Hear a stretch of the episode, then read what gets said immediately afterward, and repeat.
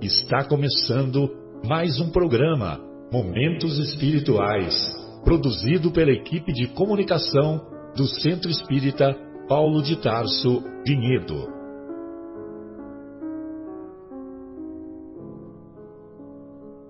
Se guardas contigo o estigma do sofrimento, indagando pela solução dos velhos problemas do ser e da dor, se percebes a nuvem que prenuncia a tormenta e o vórtice traiçoeiro das ondas em que navegas, vem conosco, estudemos a rota de nossa multimilenar romagem no tempo, para sentirmos o calor da flama de nosso próprio espírito a palpitar e morredouro na eternidade, e acendendo o lume da esperança, perseveremos juntos em exaltação de alegria que Deus, o Pai de infinita bondade, nos traçou a divina destinação para além das estrelas.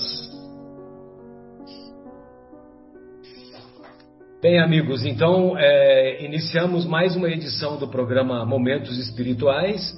Hoje já estamos conectados aqui com os nossos amigos, com a nossa querida Vera, com o nosso querido Marcos, com o nosso Fábio e discutiremos na primeira parte é, alguns itens do capítulo relevante Amai os vossos inimigos, capítulo 12 de O Evangelho segundo o Espiritismo.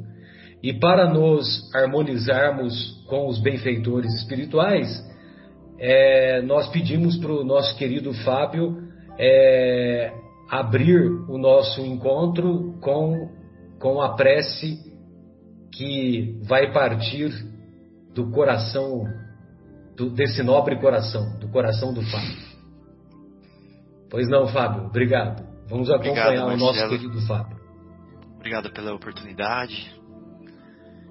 É, queria muito agradecer aos nossos cuidadores, né, os nossos tutores espirituais, que nos deixam adentrar é, mais um ciclo da Terra em torno do Sol,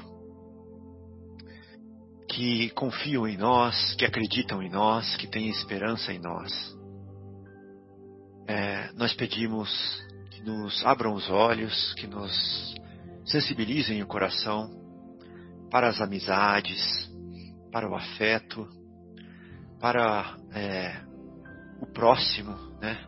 para o amor, para que é, com esse convívio, com esse contato, nós venhamos a, a nos aproximar deles e nos aproximar de Deus, que é, é o sentido da nossa vida, que é o sentido da felicidade. E esses estudos, esses encontros são ferramentas dessa espiritualidade generosa que Jesus, no seu amor é, imensurável, é, nos concede para que nós trabalhemos né, essas, essa, esses dons, esses talentos que estão ainda em formas de semente e que é, estão sendo acalentados por eles, para que cresçam, para que venham a florescer e dar frutos.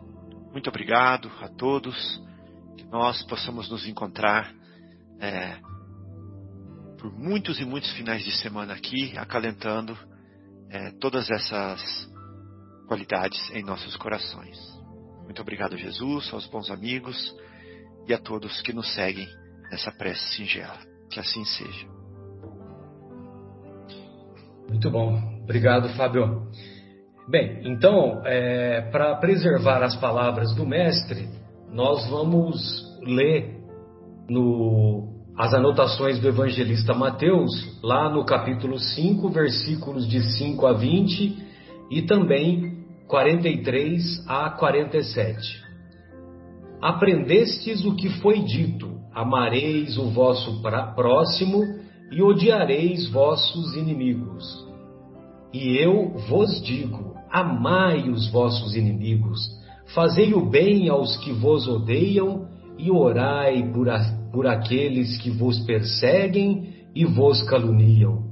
a fim de que sejais filhos de vosso Pai que está nos céus, que faz erguer o sol sobre os bons e os maus, e faz chover sobre os justos e os injustos.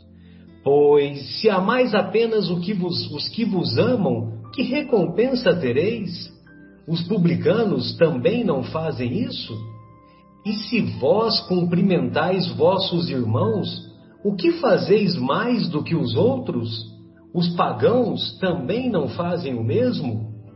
Eu vos digo que se vossa justiça não for maior do que a justiça dos escribas e dos fariseus, jamais entrareis no reino dos céus. Bem, amigos, então esse comentário, é, essa exposição aqui de, de Jesus é, é uma exposição assim que sempre me tocou muito o coração e a começar dessa parte inicial quando ele diz assim: aprendestes o que foi dito. O que foi dito significa que alguns rabinos interpretavam os ensinos desta maneira, ou seja, Amai o vosso próximo e odiai o, vosso inimigo. Só que vem Jesus e, e, e vem Jesus e faz a colocação que aquilo que foi dito é uma interpretação isolada de algumas pessoas, mas não é o ensinamento propriamente dito da, dos textos sagrados. Porque se você for procurar nos textos sagrados, não está escrito que é para odiar os inimigos, mas é, mas vem Jesus e faz esse comentário. É um comentário que não tem, não tem argumentação contrária, né? É um, é um argumento é, irretocável, né? Um argumento, é, um argumento que, que, poxa, se Deus que faz chover sobre justos e injustos e ilumina o sol para bons e para maus, se nós apenas gostarmos de quem gosta de nós, nós estamos fazendo muito pouco, né? Nós não estamos fazendo aquilo que Deus espera de nós. E, e o interessante é que, é que ele termina né, um pouquinho adiante do, do versículo, eu não li, e inclusive é até tema de um capítulo, é, Jesus termina: sede perfeitos, como perfeito é vosso Pai Celestial, né? E sede perfeito, e amar os inimigos é a apoteose da perfeição. Então, quando nós estamos diante de um desafio, de uma pessoa que nos prejudica, de uma pessoa que nos persegue, seja no ambiente do trabalho, seja no meio familiar, seja no ambiente é, das escolas, no, no, ambiente de qualquer relacionamento, então é, nós devemos ter isso como uma oportunidade de, de mostrar a nossa paciência, de mostrar a nossa resignação, uma oportunidade de, de pagar o mal com o bem, como a gente vê no comentário de Kardec um pouquinho adiante, né? Então, é, um pouquinho adiante, o Kardec faz um comentário muito apropriado quando ele diz assim: amar aos inimigos não é ter para eles uma afeição forçada, uma afeição que não é natural, já que o contato com um inimigo faz bater o coração de uma maneira totalmente diferente. Amar aos inimigos, segundo este ensinamento de Jesus, é não ter contra eles nem ódio, nem rancor, nem desejo de vingança. É perdoar-lhes sem pensamento oculto e sem impor condições o mal que eles nos fazem. É não colocar nenhum obstáculo à reconciliação. A gente se esquece desse detalhe, né? Muitas vezes a gente a gente fala não, tudo bem, eu vou eu vou perdoar o mal que o meu inimigo me fez, mas eu não quero saber de, de vê-lo nunca mais. Então quer dizer, quando fala não quer saber de vê-lo nunca mais, então você está colocando obstáculo a uma possível reconciliação. Então veja bem, é, ele, e ainda ele termina, né? É não é desejar-lhes o bem no lugar do mal, é socorrê-los em caso de necessidade, é não fazer nada que possa prejudicá-los em palavras ou em atos, é enfim pagar-lhes todo o mal com o bem, sem a intenção de humilhar-lhes, de, de os humilhar. Quem fizer isto, termina o Kardec, quem fizer isto está seguindo o mandamento: amai os vossos inimigos. Então, recapitulando, é não ter contra os inimigos nem ódio, nem rancor, nem desejo de vingança. É perdoar-lhes sem pensamento oculto e sem impor condições. É desejar o bem no lugar do mal. É, é alegrar-se pelo bem que lhes aconteça. Ou seja, é termos essa capacidade de ficarmos contentes com o bem que lhes aconteça. É, é socorrê-los em caso de necessidade. Muitas vezes a gente pode socorrê-los sem, sem ele ficar sabendo, sem o nosso inimigo, sem o nosso adversário ficar sabendo. É não fazer nada que possa prejudicá-los. E assim por diante. Então, amigos, esse ensinamento nós podemos dizer que é a apoteose da perfeição, né? É, é um, um passo a mais que nós vamos dar. Lógico que nós sabemos que é difícil, nós sabemos que muitas vezes nós temos que engolir o sapo, né?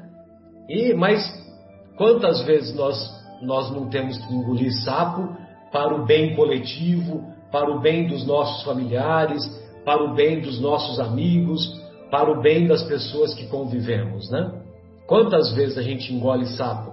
Muitas vezes a gente engole sapo no, pra, pra, com o objetivo de, manter, de se manter no emprego. Então, quer dizer, se a gente tem essa capacidade de engolir sapo para se manter no emprego, por que, que nós não temos essa capacidade de engolir sapos espirituais com objetivo de elevação espiritual? Muito bem. Ô Marcos, gostaria de ouvi-lo, querido. O que, que você separou aí para nós, por gentileza? Olá, Marcelo, amigos. Muito ótima introdução, Marcelão. É, falando desse tema Amai os vossos inimigos, eu, eu passo pelaquela leitura que você fez, Marcelo, da, que Jesus fala que é, a justiça, a, quer dizer, essa justiça segundo Jesus, ela tem que exceder, ele fala exceder e muito, exceder e muito, não é pouco, né? a justiça dos escribas e dos fariseus, que você mesmo a, a, até assim nos esclareceu uh, até mais, porque é como eles passavam as leituras dos antigas, né, para a população, como eles interpretavam, como eles diziam, né, que é que justiça que era, era aquela olho por olho, dente por dente. Então Jesus diz a justiça dita por Jesus tem que exceder e muito a justiça do olho por olho e dente por dente. Né? É, e aí ele fala, né? É, amar o que vos ama é fácil. Até os pecadores fazem isso. Né? É, fazer bem aos entes queridos, que recompensa você teria? Então ele traz esse algo a mais, né? e, e, e, e fala para amar os inimigos, até os inimigos. Né? É, por quê? Porque é, é, é, o, é, o, sublime da caridade, como está aqui no, no, Evangelho segundo o Espiritismo. Né? A caridade é o amor em ação. Né? A sublimidade da caridade é você aplicar o princípio de amar o inimigo. Né? Só que o, o próprio Evangelho segundo o Espiritismo é, se, se nós lermos esse capítulo, ele fala que por uma pobreza de linguagem, né, é, é, é, se vê obrigado a utilizar o mesmo termo para exprimir várias matizes, várias formas de dizer amar. Né? Aqui não está dizendo o amar os inimigos, não está dizendo para você ter a ternura que você tem pelos seus parentes, pela, pela esposa, pelos filhos, pelos irmãos, pelos entes queridos. Não é ter a mesma ternura. Né? É, e, e não é ter a mesma simpatia ou a mesma confiança. Aqui é não. É, é, não precisa ter afeição por ele.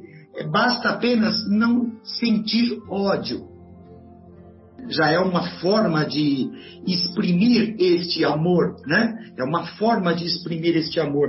Né? Não sentir ódio, não ter ódio, não ter rancor, né? Não ter desejo de vingança, é isso é o amar os inimigos que Jesus está citando. Né? É, e perdoar, até você também citou, Marcelo, perdoar incondicionalmente, quer dizer, não, não impor condições para perdoar. Perdoar por perdoar. Está no mudo. É, então, é, perdoar incondicionalmente, né? não, não ter essa é, é, ter é, condições para fazer este, é, para dar este perdão, né? Ser indulgente, ter indulgência né, para com os inimigos. Até porque, né, é, no Evangelho segundo o Espiritismo, nesse capítulo, ele nos explica que a maldade é passageira, ela não é eterna. Né? É, ela, ela não é é permanente. Hoje, hoje, esse ou nós somos maus. Né? Esse espírito que nos confronta, ou às vezes até nós mesmos, somos, somos maus em uma outra encarnação, mas não será para sempre. Por isso que é bom perdoar. Porque você cessa um círculo de ódio que pode perdurar séculos, séculos. Eu me lembro, me lembrei do, do filme do Divaldo, né, do Divaldo Franco. Ele tinha um obsessor que o perseguiu, ou perseguiu grande parte da vida terrena dele aqui, né? É, e eram séculos de ódio, porque ele induziu aquele espírito em outras encarnações, induziu aquele espírito a cometer o suicídio. Então, por ele ter cometido suicídio, ele sofreu muito no mundo espiritual e ele passou a perseguir o Divaldo. Né? É, e como foi quebrada essa, essa, essa, essa, esse elo de ódio entre esse espírito e o Divaldo? Quando o Divaldo acolhe a reencarnação da mãe dele. Porque Divaldo pede para Deus uma oportunidade né, para que ele deixe de. É, para que aquele espírito deixe de odiá-lo, né, e para que ele também tenha um, uma ligação, um elo de ligação com o bem naquele espírito, que ele pudesse reparar os erros que ele fez. E através disso, você vê como é que é bonita essa justiça divina. Né? Ela, ela pode ser reparada a qualquer momento, basta apenas perdoar, né? basta apenas é, não ter rancor, não ter ódio e não ter desejo de vingança para com os seus inimigos. E para concluir, né, também faz parte desse capítulo, é, às vezes a gente, a gente fala assim, pô, morte aos inimigos, né? A morte aos inimigos não nos afasta deles, né? É, volta a citar o caso do Divaldo, né? O, o, a desavença dele estava desencarnada. E, e, e, quase que ele se suicida por causa disso. Olha, você vê o, o, o desencarnado também através de vibração, através de uma obsessão, ele busca vingança. Né? Então a morte dos inimigos não nos afasta dele. Né? O que nos afasta de um inimigo é o amor, é o perdão, né? é, o, é, é o sentimento de caridade sublime entre as partes. Aí sim estaremos livres de nossos inimigos e estaremos, quem sabe, né, tendo um novo amigo, né? Uma quebrando aquele elo de ódio, criando um novo elo de compreensão, de amor, né? É, de perdão, enfim, né? de irmandade espiritual. Bom, amigos, era essas as minhas considerações. Muito bom, muito bom. Bem lembrado essa história do, do, do Máscara de Ferro, né? Que era o, o espírito obsessor que acompanhou por muitos anos o, o nosso querido Divaldo, né? E, e o filme tão bem retratou, né? Ah, aliás, é um, talvez seja um ponto culminante do filme, né? Quando, quando o espírito reconhece e agradece quando, quando o Divaldo recebe aquela criança que foi deixada, abandonada nas portas lá da mansão do caminho, né? Como tantas foram deixadas lá. Exato. E, e, e, no filme mesmo foram séculos de ódio. E ele fala, né, o espírito ele fala que não é aquele momento que também ele iria, né, ele iria precisar de tempo para amar o Divaldo, mas ali foi dado o primeiro passo. Sem dúvida, sem dúvida. Era Muito isso. bom. Ô, Fábio, gostaria de ouvi-lo, querido. O que, que, você acha sobre esse tema palpitante? Amai os vossos inimigos, né? Molezinha, né? Piece of cake. É, é, assim, fácil, fácil a gente tá, tá patinando nele ainda, né?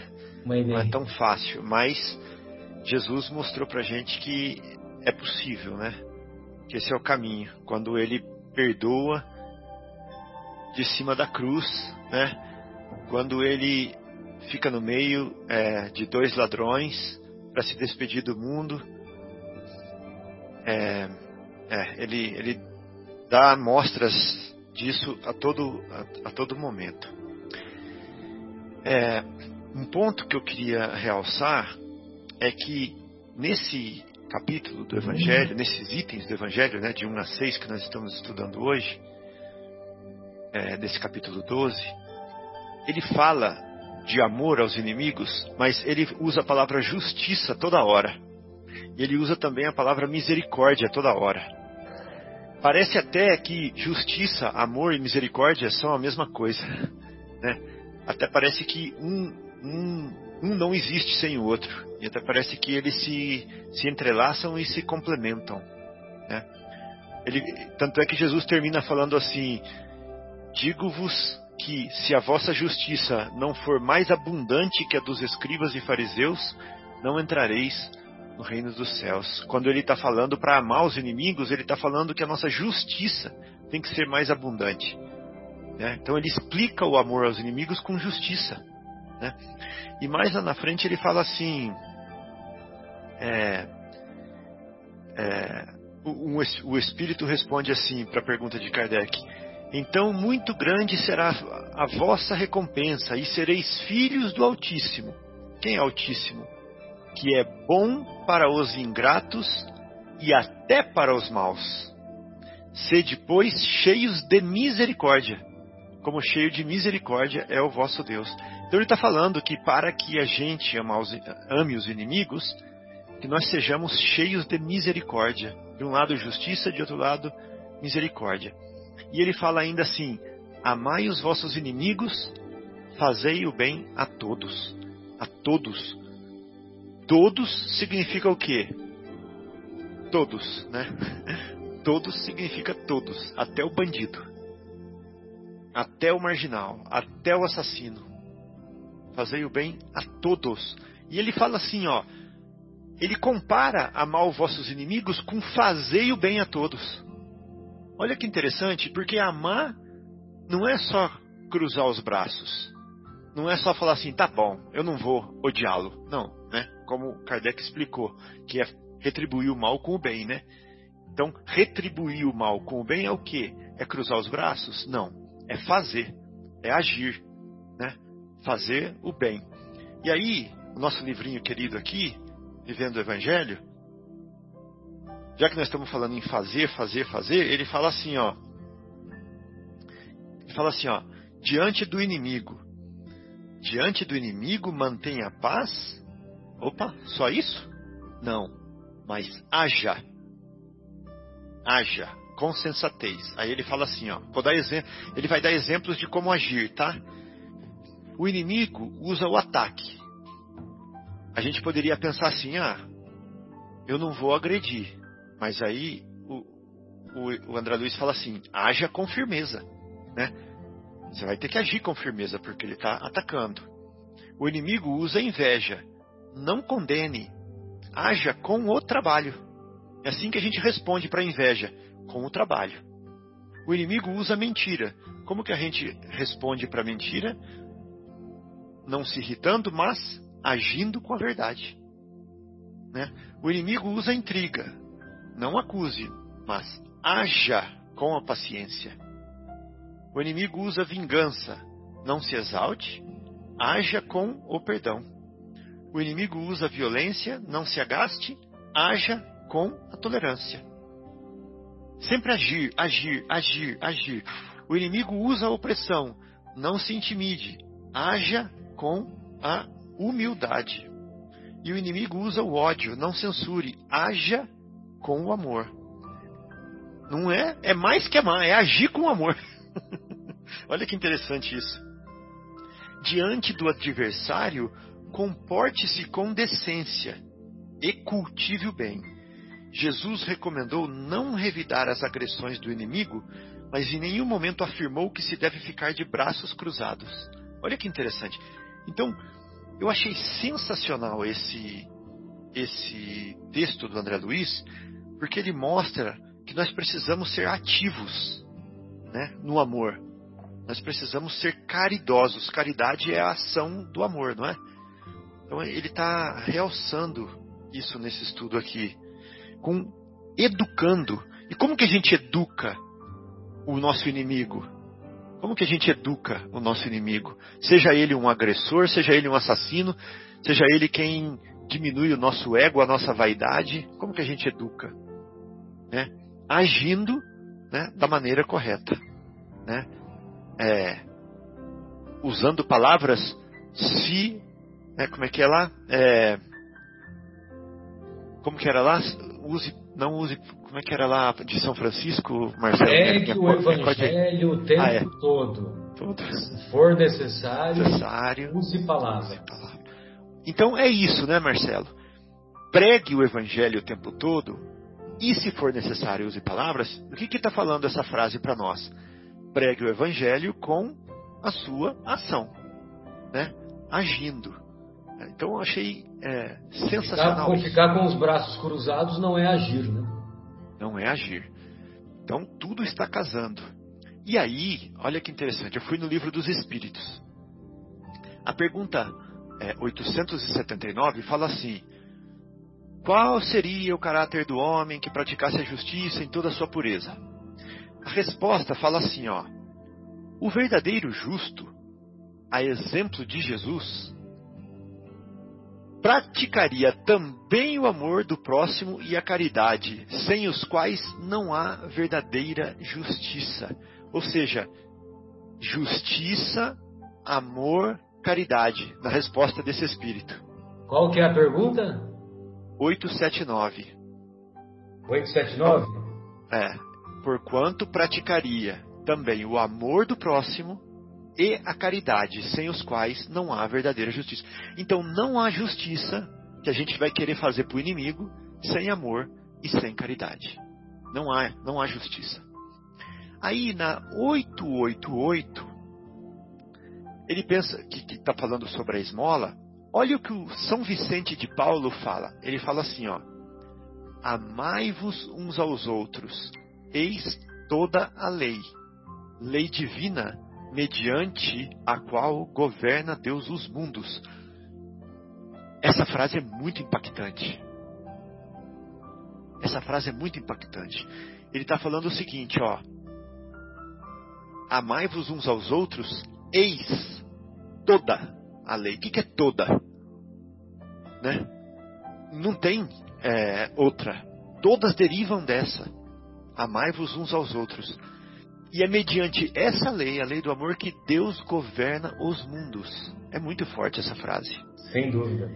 Aí, mais para frente, ele fala assim, ó: Não esqueçais nunca que o espírito, qualquer que seja o grau de adiantamento, está sempre colocado entre um superior e que o guia e aperfeiçoa, e um inferior para o qual tem que cumprir esses mesmos deveres.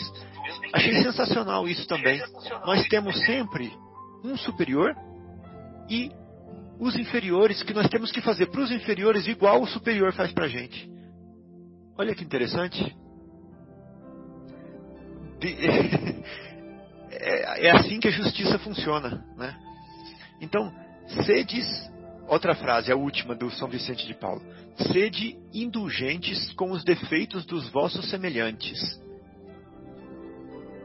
em vez de, em vez de votardes desprezo à ignorância e ao vício, instruí os ignorantes e moralizai os viciados.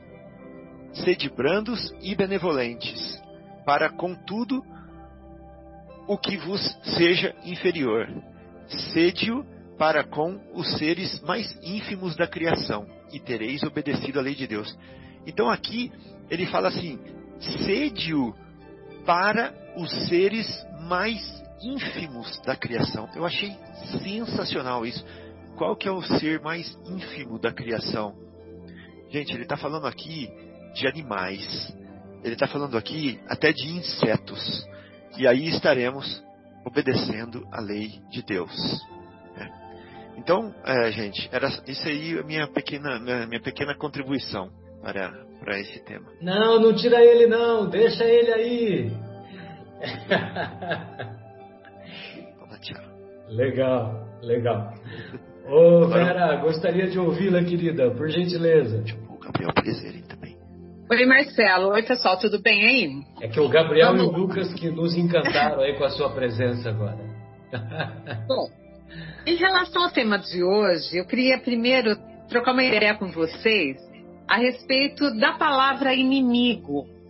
Né? A palavra inimigo hoje eu acho que eu tenho certeza que não é só para mim, mas para vocês também, ela só um pouco forte para os nossos ouvidos. Né?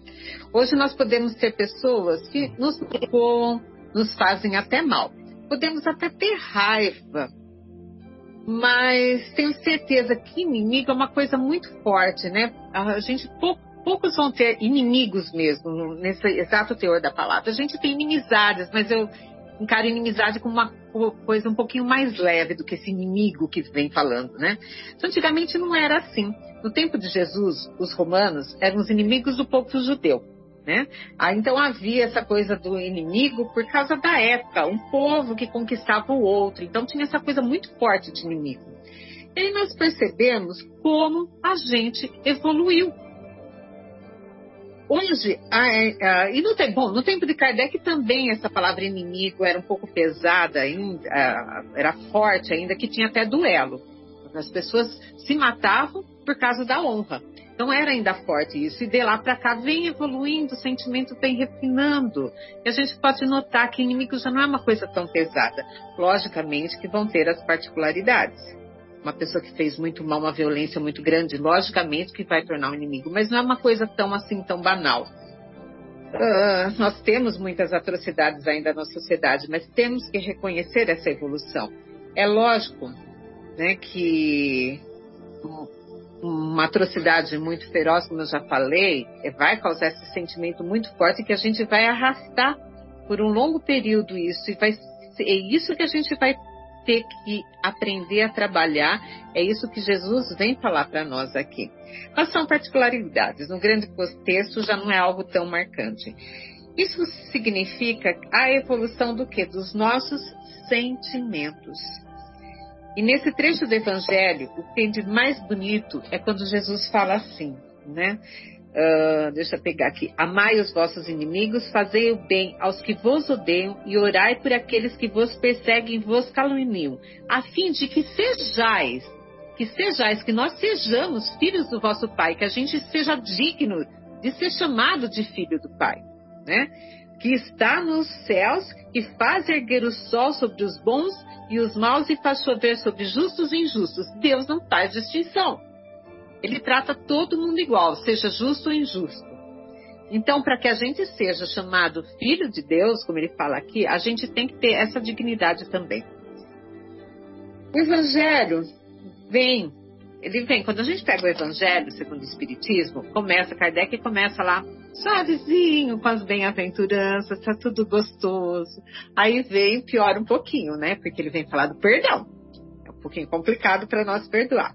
Aí, um pouquinho depois, ele vem e fala sobre amar ao próximo como a si mesmo. Aí já piorou mais um pouco. E agora vem essa semana e fala pra gente amar o inimigo nossa, que dureza. É difícil. Amar o inimigo é difícil. Mas você vê como eh, Kardec vem fazendo uma construção, ele vem evoluindo o pensamento, ele vem amadurecendo as ideias. Interessante também quando ele, ele trata aqui nesse capítulo aqui da simpatia e da antipatia. Ele diz assim, ó: este sentimento, um pouco atrás, ele fala né, sobre esse aspecto de ter simpatia ou não pelos inimigos, dos amigos, né? E depois ele fala no parágrafo, ele fala assim: este sentimento resulta de uma lei física, a da assimilação e da repulsão dos fluidos. O pensamento maldoso carrega em si mesmo uma corrente fluídica que causa má influência e o pensamento benevolente nos envolve com uma agradável impressão. Daí a diferença de sensações que experimentamos ao nos aproximar de um amigo, de um inimigo. Essa coisa da repulsa. E, e ao mesmo tempo, da, de a gente querer estar perto de alguém, quando a gente tem um sentimento de carinho por essa.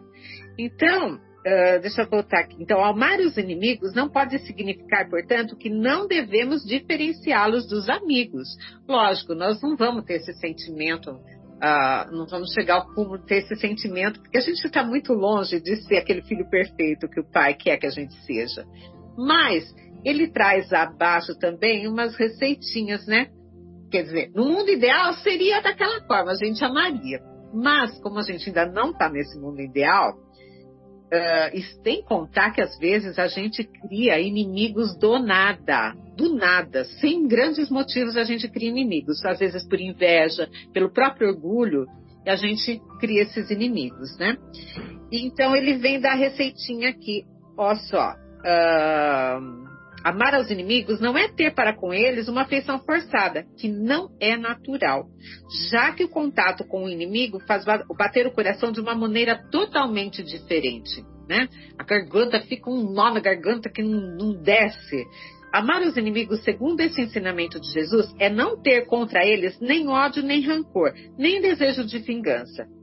É perdoar eles sem pensamento oculto e sem impor condições, o mal que nos fazem. Quer dizer, se a gente traduzir no que é possível a gente fazer hoje em relação ao inimigo, é não pensa nele, deixa para lá. É o melhor começo que a gente pode ter para esquecer isso e não alimentar algo pior. Porque se a gente fica remoendo o pensamento ou forçando alguma situação, a gente fica alimentando algumas coisas dentro de nós que não é saudável. E ódio, rancor, vai trazer o quê? Problemas para nós mesmos.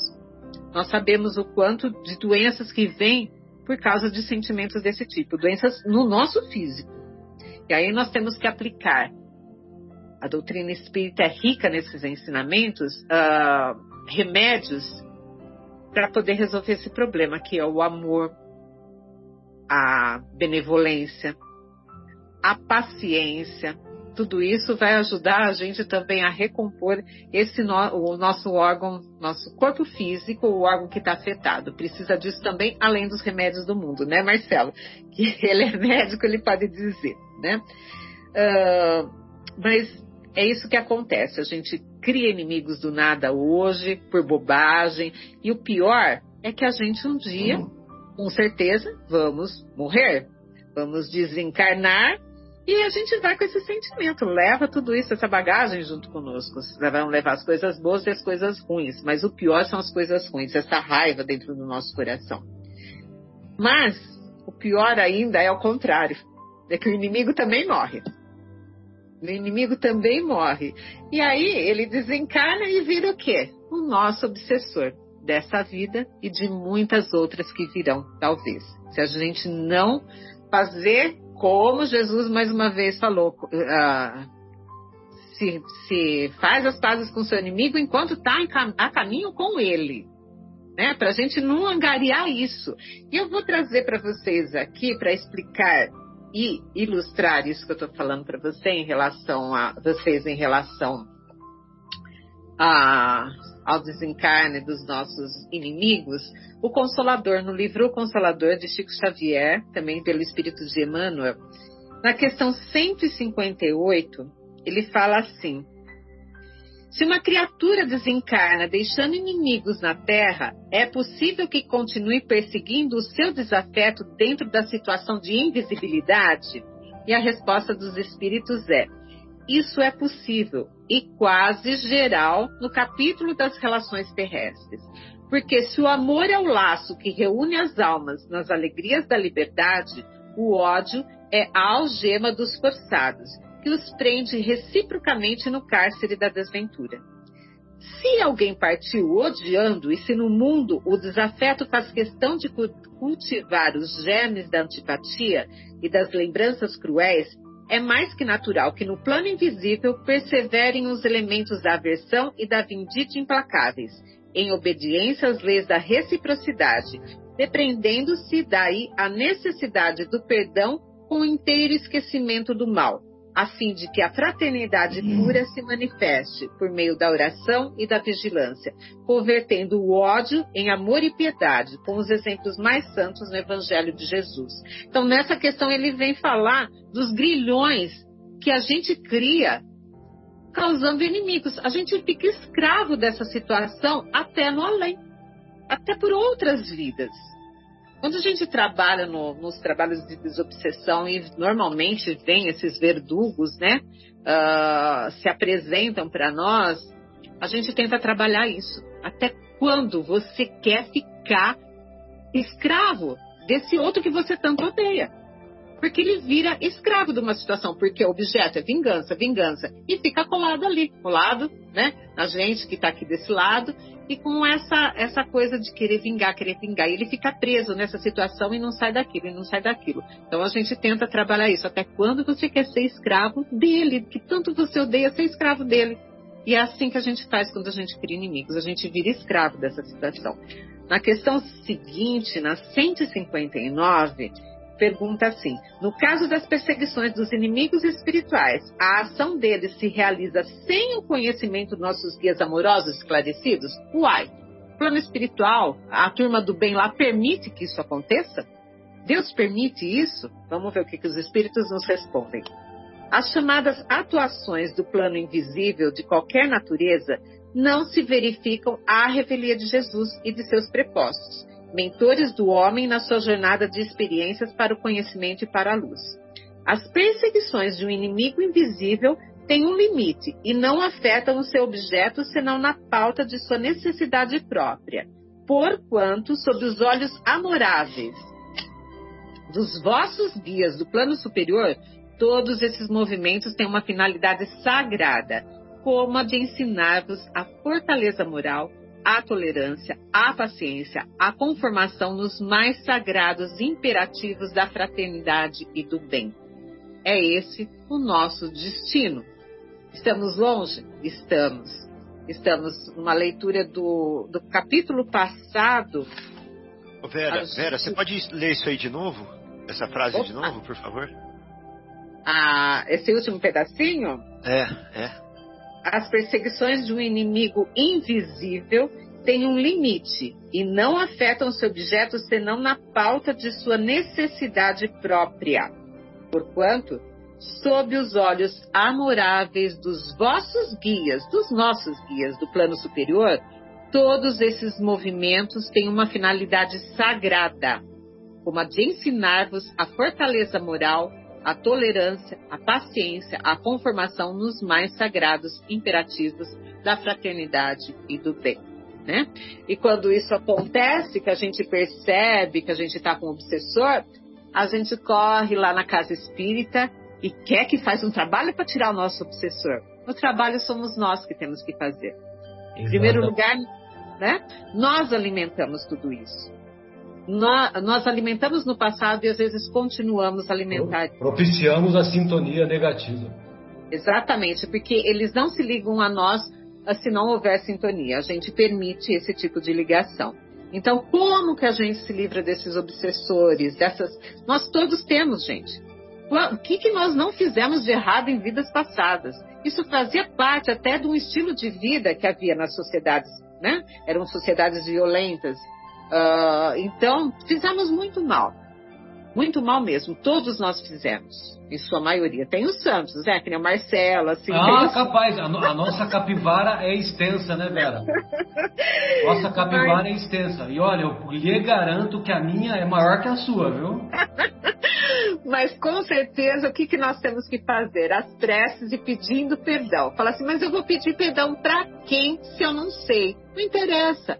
Eles querem, eles precisam sentir que nós estamos numa nova caminhada, nós estamos galgando uma mudança no fundo do coração, que a gente hoje não se lembra que mal que nós fizemos, mas que de qualquer modo a gente está nessa mudança e querendo melhorar.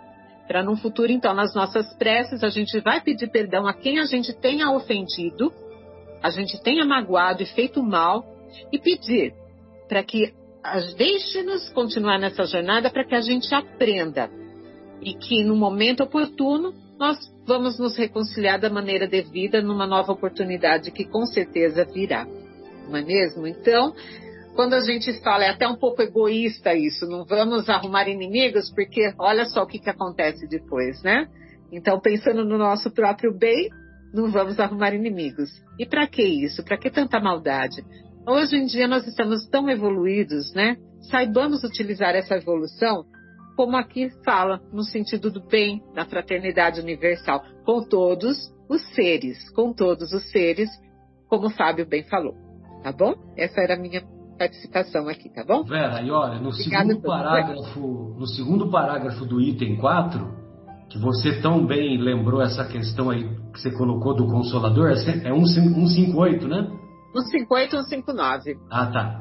Então, é, essas duas, o Kardec, ele fala assim, ó, no segundo parágrafo do item 4. E se ele não reclama das provas, não deve reclamar contra aqueles que delas são os instrumentos. Os obsessores são os instrumentos para nós. Sim, sim. E aí ele diz assim: se ao invés de se lamentar, agradecer a Deus por pô-lo à prova, deve agradecer a mão que lhe fornece a ocasião de mostrar sua paciência e sua resignação. Olha só a grandeza do Kardec, né, de fazer essa colocação é, praticamente 100 anos antes do, do Emmanuel, né, que colocou na, na obra O Consolador, né. Lógico que um inspirou o outro, né, vamos, sejamos honestos, né, um, o Emmanuel inspirou o Kardec e o Kardec também serviu de inspiração para o Emmanuel, né. E, e no, no, naquilo, naquela consideração que o, que o Fábio fez, viu, Fábio? Caridade e justiça no judaísmo derivam da mesma palavra, né, que é kedachar ou sedacar, sedacar. E curiosamente, o Kardec colocou lá no livro dos Espíritos, lá no, nas leis morais, ele colocou aquilo que você bem que você colocou, só que você colocou as questões, né? Inclusive aquela aquela exposição belíssima do, do, do São Vicente de Paulo, né? Então ele, o Kardec colocou como título da, daquela última lei moral, lei de amor, justiça e caridade. E, eu gostei muito, né? Porque realmente dá a impressão, né? Que justiça, amor e misericórdia parece que é tudo a mesma coisa, né? E, e se você for ver, é, a, se você for ver como a lei de amor, como São Vicente de Paula fa, fala, né? É, que a lei de amor ela rege os mundos, né? E, e, e o amor sem a misericórdia não tem como ser instituído a, o amor, né? Então, é, é sob as mãos da misericórdia é que está instalada, é que está baseada toda a justiça de Deus. Pois não, Fábio? É, eu acho que essa parte que eu vou falar agora é do seu estudo, da próxima parte, né, do, do há dois mil anos. Mas nós vamos ver na segunda parte que como sempre está conectada com a primeira, né, é, por mãos invisíveis que nos tutelam, nós vamos ver que é, haverá um episódio onde não, onde é, uma intolerância, né, e uma falta de misericórdia vai vai acontecer, né, muito grande. E aí é, o Emmanuel fala assim, ó, é, então, a pessoa que foi alvo né, da falta de misericórdia, ela falou assim, ó, ela deitou o seu, é, ela deitou a esse seu orgulhoso juiz, né, que não teve misericórdia, um olhar de ódio supremo e de supremo desprezo no âmago da alma. Quer dizer, e no âmago da alma coriscavam relâmpagos de vingança e de cólera. Né? Então, é, é, é, de impressionar, né? é de impressionar como esses, como o, é... é... ele angariou um inimigo encarnado, né? Exatamente. E, e é de impressionar como nós buscamos, né, a sombra, o sofrimento, a dor com as próprias mãos. Exato. Né? Quando a gente podia ser filho do Altíssimo e herdar o reino de Deus, como a Vera falou, né? se a gente simplesmente fosse misericordioso. Né? Se ele tivesse agido com pacificação, ele teria evitado aquela, aquela inimizade, aquela oposição que mais tarde ele vai ser vítima, né? E, e se você for ver aqui, nas bem-aventuranças, lá na tradução do Haroldo, olha só, é, capítulo 5 de Mateus, versículo 9, né? Bem-aventurados os pacificadores, porque eles serão chamados filhos de Deus. Aí, a mesma coisa. Exatamente. É, a mesma coisa, tá tudo, inter, tudo interligado. Ser pacificador. É que o Evangelho tem esse condão, né, da interligação, né, e da interconexão, porque são conceitos que são válidos para qualquer tempo, local e circunstância em que nos encontremos, né? É. E pacificador tem é mais do que ser pacífico, né? Sim. Porque você age, né? Trazendo a paz. Então, e aí, Vera, tem uma. Aqui na, na, obra Vivendo o Evangelho, tem uma mensagem muito legal é, dos inimigos invisíveis, né? Que a Vera tão bem nos colocou sobre os, os espíritos obsessores, sobre os nossos adversários, os nossos opositores desencarnados, né? Aí o André Luiz diz assim: Inimigos invisíveis é o título da mensagem. São várias as circunstâncias em que inimigos invisíveis te perturbam a paz no caminho, no caminho. Livre, da, livre dos liames, das algemas que os prendiam ao corpo físico, os adversários que já atravessaram as fronteiras do além-túmulo e ainda guardam o ódio na alma, espreitam a ocasião oportuna para destilar o veneno da vingança. Então, se a gente não se reconcilia com o inimigo, esse inimigo desencarna. E desencarnando, ele vai ficar esperando a oportunidade para nos atingir, para nos, é, nos atingir com a sua vingança. Além da atuação direta, quando a sintonia permite, gerando estados obsessivos e de subjugação, com transtornos mais graves, mais ou menos graves do comportamento e da mente, outras situações são provocadas para atingir o desafeto de maneira indireta no meio em que vive. Então, além da atuação direta, a atuação direta vai se dar pela obsessão e pela subjugação pelos processos obsessivos e pela subjugação. Mas tem as atuações indiretas para eles nos atingirem. E quais são essas atuações indiretas? Olha só: desajustes no casamento. Eu sei que eu sei que é só caso de literatura, viu? Que não é o caso, nenhum de nós aqui nunca vivenciou, né? Mas ó, desajustes no casamento, disputas familiares, olha só, disputas familiares, vocês só ouviram dizer, né? Não, não existe isso, né? Disputas familiares, conflitos no lar, obstáculos no trabalho, antipatias gratuitas na convivência, intrigas comprometedoras, referências caluniosas, desarmonia entre companheiros, deserção de colaboradores indispensáveis, envolvimento de entes queridos em situações menos dignas, tentações de toda espécie. Então, todas essas circunstâncias, elas são maneiras indiretas que os nossos inimigos desencarnados lançam mão para nos atingir. Se já te envolves, agora vem o complemento do André Luiz, né? Se já te envolves no manto do amor e da caridade, é provável que estejas a salvo do ataque direto. Contudo, é bom estar atento às situações em que os inimigos invisíveis procuram te ferir o coração, através dos afetos mais próximos. Muitas vezes, aqueles que te são mais caros em momentos de invigilância são instrumentos fáceis de vingança espiritual. Aqueles que te são mais caros em momentos de invigilância são instrumentos fáceis de vingança espiritual.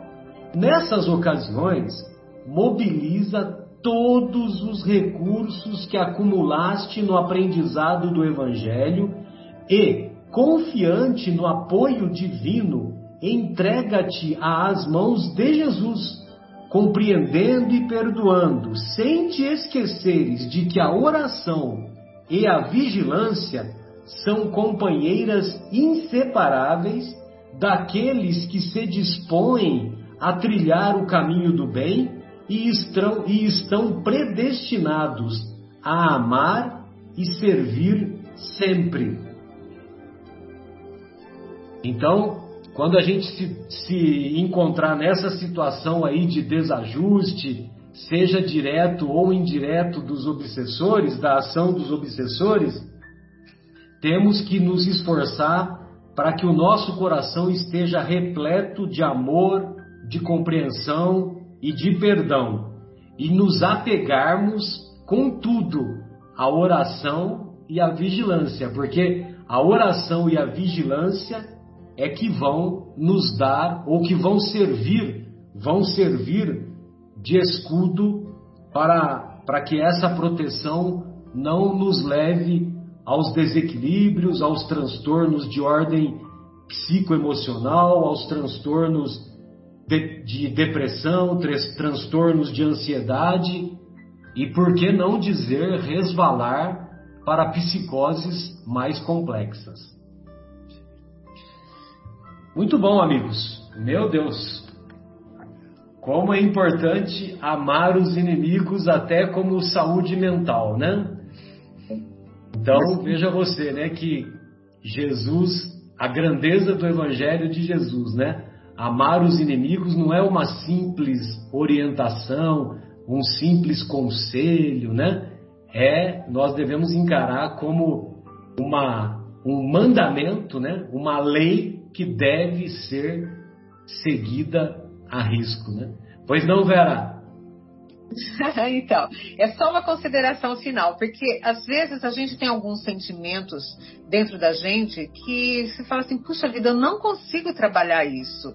E tem um livro que todo mundo, os espíritas conhecem, Escutando Sentimentos, de Demans Dufault, e fala assim no trecho: ninguém consegue ultrapassar seus limites pessoais de uma hora para outra. A palavra limite quer dizer ponto máximo. Em termos espirituais, só daremos conta daquilo que podemos. Então vamos com calma. Vamos alimentando, nós vamos alimentando o nosso coração com coisas boas, mas vamos com calma. Não se culpe se você tem ódio dentro do seu coração. Trabalhe isso. trabalhe isso. Porque às vezes a gente tem esse sentimento de culpa. Puxa vida, eu sou ruim mesmo, eu fico pensando. Porque, nossa, eu tenho raiva, eu tenho ódio ainda. Calma, calma. Veja o seu limite. E vá trabalhando, vá se alimentando de coisas boas, que uma hora isso vai, vai modificando naturalmente. Era isso. Exato, bem lembrado. Tem, temos, temos muitos limites, bem lembrado. Bem, amigos, podemos encerrar? Alguém gostaria de fazer mais alguma consideração? Fiquem à vontade. O Marcelão, só uma consideração também com relação à misericórdia, né? Lembrando que na, na parábola do bom samaritano, Jesus pergunta lá para o doutor da lei, né? Qual, qual dos três foi o próximo daquele que, que, que sofreu toda aquela, aquela agressão, aquele roubo? Pergunta para o doutor da lei. E o doutor da lei responde que é, foi o que teve misericórdia por ele. Né? Foi o que teve misericórdia, o samaritano, que teve misericórdia por aquele. Você vê como a palavra, essa, palavra é, que é compaixão, a misericórdia, na verdade, né? Você até já explicou isso, eu já ouvi isso, e que é a composição de duas palavras, né? Misere, miserere com cordes, né? Coração com, com, com compaixão. Exato agirmos com compaixão para com os nossos inimigos é. É, é... é, e a melhor definição que eu vi é a, é a definição do Guimarães Rosa, né? Que misericórdia é colocar o coração na miséria dos outros, né? É, é verdade. Isso aí. E o Luiz Elias, ele diferencia compaixão de misericórdia. Ele, eu nunca mais vou esquecer essa definição a menininha está pedindo é, uma moeda no semáforo. E pelo estado físico dela, você vê que ela é uma menininha que precisa realmente do que ela está pedindo. Então você tem compaixão pela menininha, tá? Daí essa menininha, ela vai no, no, no carro do lado e o cara simplesmente fecha o vidro e faz assim para ela, né? Para essa pessoa, você tem misericórdia. Entendeu? Porque é um coração em miséria. então, a compaixão é com a situação física da menininha e a misericórdia é com o coração em miséria do outro que tem as condições, né? Achei muito legal essa, essa definição. Ela, ela para não esquecer mais. É. E a gente, a gente condena muito os corações em misérias, que são aquelas pessoas é, que estão se equivocando, né? Que estão por cima da carne seca, mas se equivocando. A gente condena muito, né? Mas é simplesmente um coração em miséria. Temos que ter misericórdia por eles também, compaixão. Porque eles estão, estão enganados. É, exatamente. É. Muito bom, amigos. Então encerramos essa primeira parte do nosso programa e retornaremos em seguida após a pausa musical. Até já!